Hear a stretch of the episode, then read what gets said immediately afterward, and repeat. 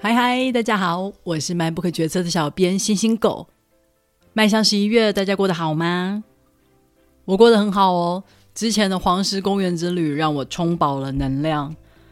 原本以为十月底还不会下雪，没想到就让我们碰上了这一个冬天的第一场雪。有些路还因此关闭了。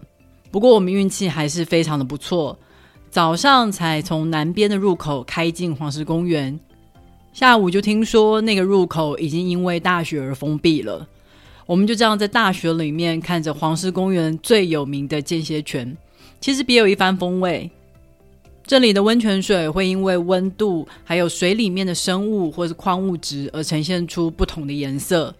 最高的温度会呈现出一种非常非常漂亮的透明的蓝色。不过啊，以前知识还没有那么普及的时候。很多游客看到泉水就会想往里面投钱币许愿，结果有些泉水就因为它的注水口被堵住而逐渐迈向死亡，真的是非常遗憾。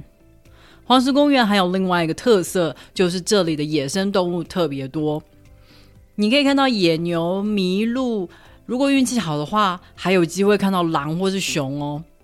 我这次出发前特地跟朋友借了望远镜，这真是一个太正确的决定了。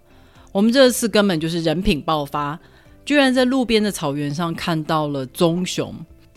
我还以为冬天的时候熊都应该冬眠了呢。不过管理员跟我们说，棕熊比较晚，黑熊倒是都去睡觉了。如果啊有像熊这种高危险的动物出现在离人道路比较近的地方，接到通报的管理员就会赶过来维持秩序，避免有人因为太兴奋而靠他们太近。我看到不少人都准备了大炮相机来捕捉他们的身影，像我这种只有拿手机的，肯定是照不了啦。好在我还能透过望远镜来欣赏它们，看到这些动物，真的觉得好满足哦。好的，就让我炫耀到这里了。让我们来介绍今天的书。今天我要介绍这本书叫做《谁是外来者》。这本书报道的是越南难民在德国的起源还有状况。可能因为这几年我移居外国的关系，所以我开始对这方面的议题很感兴趣。这几年因为战争动乱，很多人要逃离自己原本的国家，例如之前的叙利亚难民、阿富汗难民，今年的乌克兰难民。而在美国这边，长期以来也一直都要处理偷渡过来的墨西哥难民，还有古巴难民，就连台湾也成为不少香港人逃难的去处。这些被难民涌入的国家，基于人道的立场，需要收留他们。但无可否认的，这些难民的移入，一定都会对原本的社会造成不小的影响。所以累积下来，有些本国人就会开始感到不满。觉得自己现在没有工作，或是生活开始变得不好，都是这些新移民害的。看看那些穆斯林啦，即使来到欧洲，还是继续坚持他们的信仰，坚持戴着他们的头巾，看起来就是格格不入。谁知道那些恐怖攻击是不是这些人带进来的？就是像这样，这些不满的情绪开始逐渐的汇集，促成了许多国家极右派的兴起。极右派反对移民，高举着大旗，说要把所有的外来者都赶出自己的国家。但是问题是，谁是外来者呢？外来者又是由谁来定义呢？这本书的主角是越战之后大批逃离的越南难民。在美国这边，因为美国是当时越战的主要参战国，所以美国收留了非常多的越南难民。现在越南裔也已经成为美国社会里面不可忽视的一股声音。不过，在看这本书之前，我是完全不知道原来德国也有不少的越南移民，而且不同于美国的越南移民都来自于南越，在德国的越南移民有两个不同的来源。七十年代的德国，当时因为政治制度而分裂成东德与西德。而越南也因为一样的原因分裂成南越与北越，同样都是共产党统治的东德跟北越有合作的关系。当时的东德会引进北越的人民来补充他们不足的劳动力，而同样都是民主体制的西德，则接收了当时从南越逃难出来的难民。东西德有不同的社会制度，他们当初接受移民也是基于不同的历史背景。这样的差异就造就了这些外表看起来都一样的越南移民有了不同的内在。我觉得非常的有趣，非常值得探讨。接下来就让我好好来介绍这本书吧。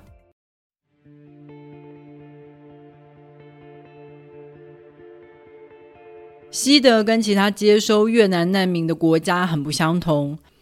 美国是因为它是越战的主要参战国，所以必须负起责任；而法国则是因为它曾经殖民过越南，有一定的历史渊源，所以这两个国家都是由政府出面去接受联合国分配应该要收容多少难民。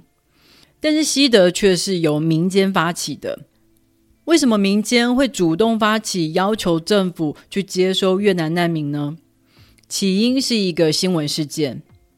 当时有一艘名为“海虹号”的越南船只，他因为船难漂流到了马来西亚，但是马来西亚政府拒绝承认这些人是难民，他不让船上的人登陆，也不愿意提供补给的食物跟水。所以这些人就只能继续待在环境很差的船上奄奄一息。同时间，食物跟水都即将耗尽，船上的疾病肆虐，就宛如人间地狱一样。原本在此之前，有很多的国家都对这些越南难民的处境是一无所知的，但现在这些悲惨的画面透过上传采访的媒体放送到了全世界。那为什么马来西亚的政府会拒绝收留这些难民呢？原因是因为他们的难民营早就已经人满为患了。可是偷渡出来的越南难民数量却丝毫没有减缓的迹象，甚至当时的越南政府还公开的做起了偷渡的生意。这艘海虹号正是其中一个例子。这些人是付钱给政府来买船位。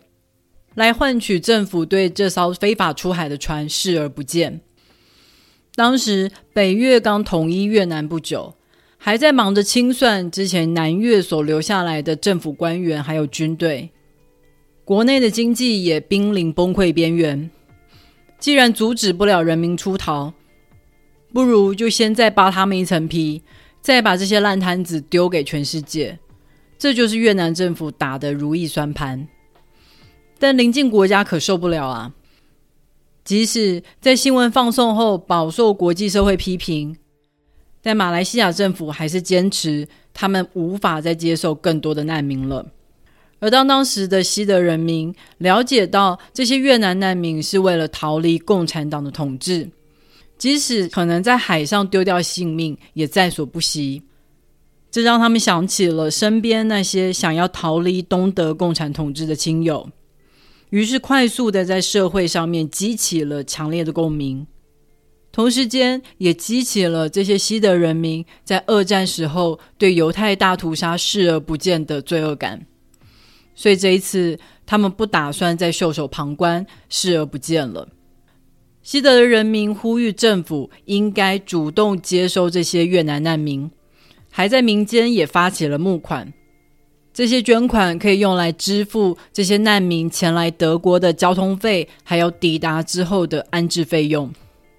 他们甚至发起了一项活动，名为“为越南派出一艘船”，因为当时许多的越南难民都是搭乘简陋的渔船逃难的。他们既要躲避政府的海巡队，又要跟变化多端的大海搏斗，可谓是险象环生。所以当时民间团体就合力租用了一艘船，开始在这片海域展开搜救行动。这艘船总共出航了三年，救起了一百九十四艘船，九千五百零七个难民。就是因为有了民意的支持，还有大批的捐款作为后盾，所以当时的西德政府是有余力在接收难民上做得更完整。当时的越南难民来到德国之后，他们每个人都可以接受免费的德语课程。有了语言能力，这让他们之后在德国社会上，不管是求职或是求学，都变得比较方便。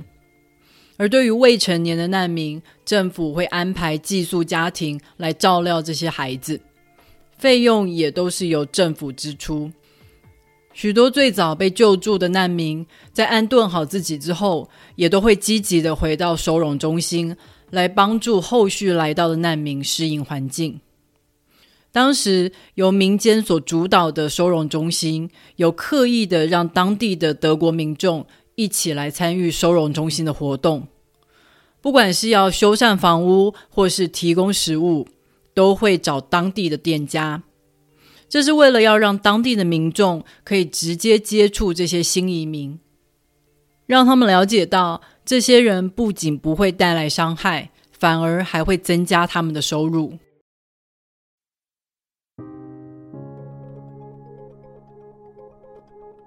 讲完西德的状况，让我们来讲讲东德。当时也是有大批的人逃离共产党统治的东德。劳动力不足的东德开始与其他的共产国家签订协议，引进其他国家的劳工。光是越南人就有将近六万人，而对当时的越南人而言，能够来东德工作是大好的机会，因为在这里的收入远远超过当时越南能找到的任何一份工作。当然，对当时的越南政府而言，也是一笔可以赚外汇的好交易。而当时规定，全家只能有一个人申请出国工作，这是为了确保这些人在契约满了以后还会返回越南。而这些越南工人到了东德以后，会住在统一的宿舍里，每天就由专车送到工厂，下班的时候再坐专车回到宿舍。这样两点一线的生活，让他们完全没有机会接触到东德的其他人，或是去到东德其他地方。工厂有专门的口译人员，所以这些工人是不需要学习德文的。他们等于是完全隔绝于东德的社会之外，而且在他们契约里面还严格禁止怀孕。只要女工怀孕，要么你要选择堕胎。要么就得立刻被遣送回越南。时间来到了柏林围墙倒塌、东德政府垮台的时候，当时没有任何人跟这群契约工解释发生了什么事。当工厂宣布关闭、要收回宿舍的时候，这群契约还没有满的工人一时之间真的不知道该何去何从。统一后的德国政府重新跟越南政府签了协议。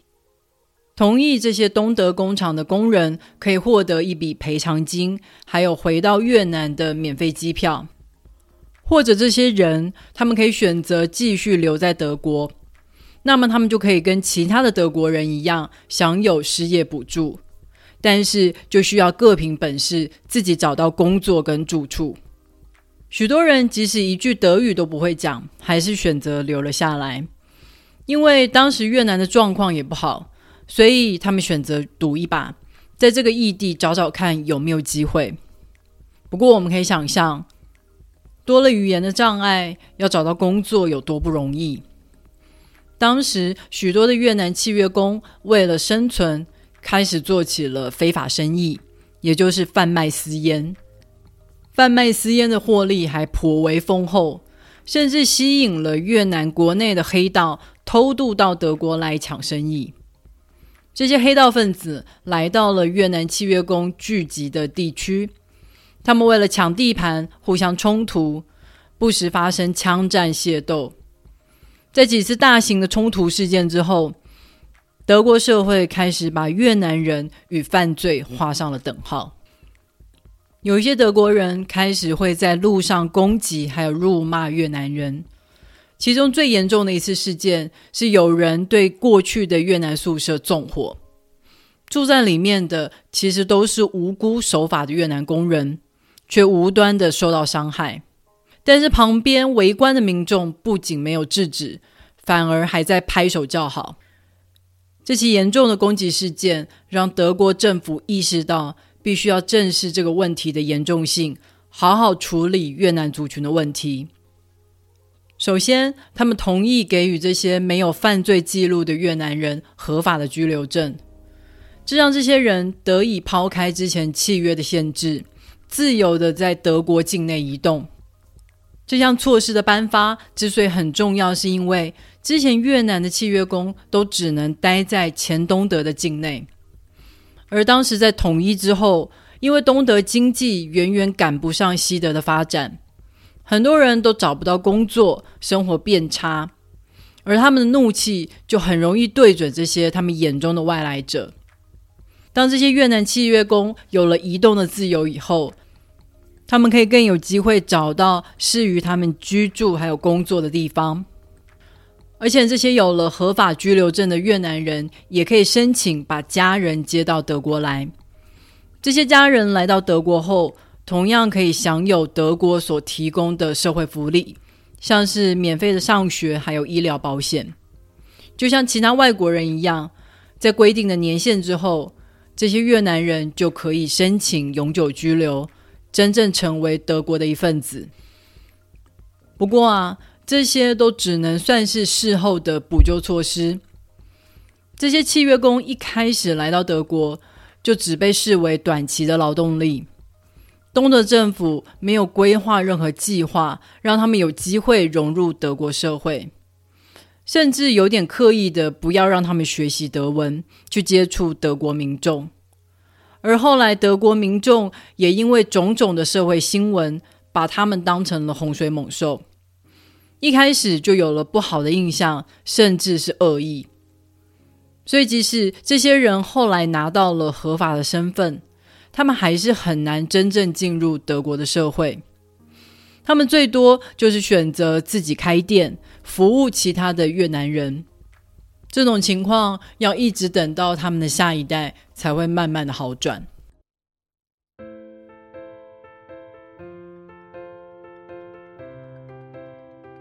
好的，谁是外来者这本书就暂时介绍到这里了。东德与西德在不同的历史背景下，纷纷接收了越南移民。然而，这些越南移民却有了截然不同的发展。西德接收越南移民，同时结合了政府还有社会的力量，因此比较有余裕去考虑，他们不仅是要收容这些人，还要考虑怎么让这些人融合进他们的社会。而且在融合的同时，又不会强迫他们一定要抛下自己原本的文化习惯。例如，当时收容中心在准备食物的时候，他们不是依照德国的传统准备冷的面包或是马铃薯，而是煮了一锅热腾腾的粥。像这种看起来很微不足道的举动，却能够真真切切的安慰了难民的心。觉得自己到这个地方是受欢迎的，而东德接受越南的契约工，则全部都是政府与政府之间的协议。东德政府拿到劳动力，越南政府赚到外汇，而且基于短期契约的性质，并没有考虑这些人有需要融合社会的问题。只是没想到阴错阳差的碰到了东西德统一。这些短期的契约工意外的留了下来，但是因为缺乏前面的准备工作，像是学习语言，还有好好的介绍给当地的民众认识，所以有了不小的阵痛磨合期。像东德这样的例子，以后一定会越来越多，因为随着国家的人口老化，很多国家都需要引进外来的劳动人口，就像西德的土耳其移民。台湾的东南亚移工等等，如果我们的社会永远都没有提供资源让这些人融入，永远都视他们是外来者的话，最后承受问题的还是我们的社会。而另外一方面，外来者其实是一个双向的问题：一方面，社会有没有想要接纳这些人，让这些外来者最终变成自己人？另外一方面，这些来到异国的人有没有办法生出自己对这个国家的认同？同时间，这个认同又不会变成一个二选一的问题，你选了新国家就要抛弃旧的出生地，或是如果无法放下自己对出生地的认同，就只能永远当个外来者。